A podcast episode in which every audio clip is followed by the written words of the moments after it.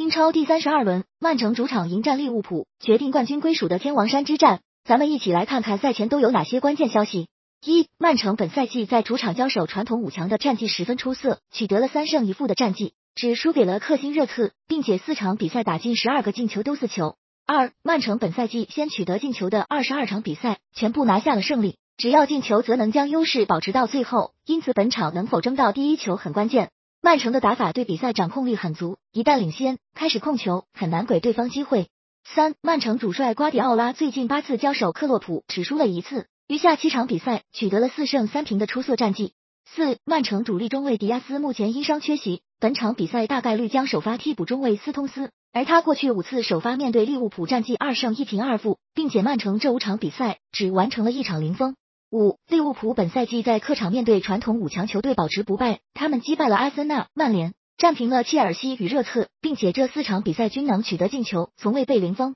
六，利物浦主力右边卫阿诺德目前伤愈归队，本场将会完成复出，对于利物浦的右边路来说将是一大利好。七，本场比赛的裁判是名少安东尼泰勒，他吹罚曼城十五个主场比赛战绩为七胜二平六负，而他吹罚利物浦的二十五个客场比赛战绩为十二胜六平七负。另外，他曾三次在曼城与利物浦的比赛当中作为主裁判吹罚的成绩为曼城二胜一平。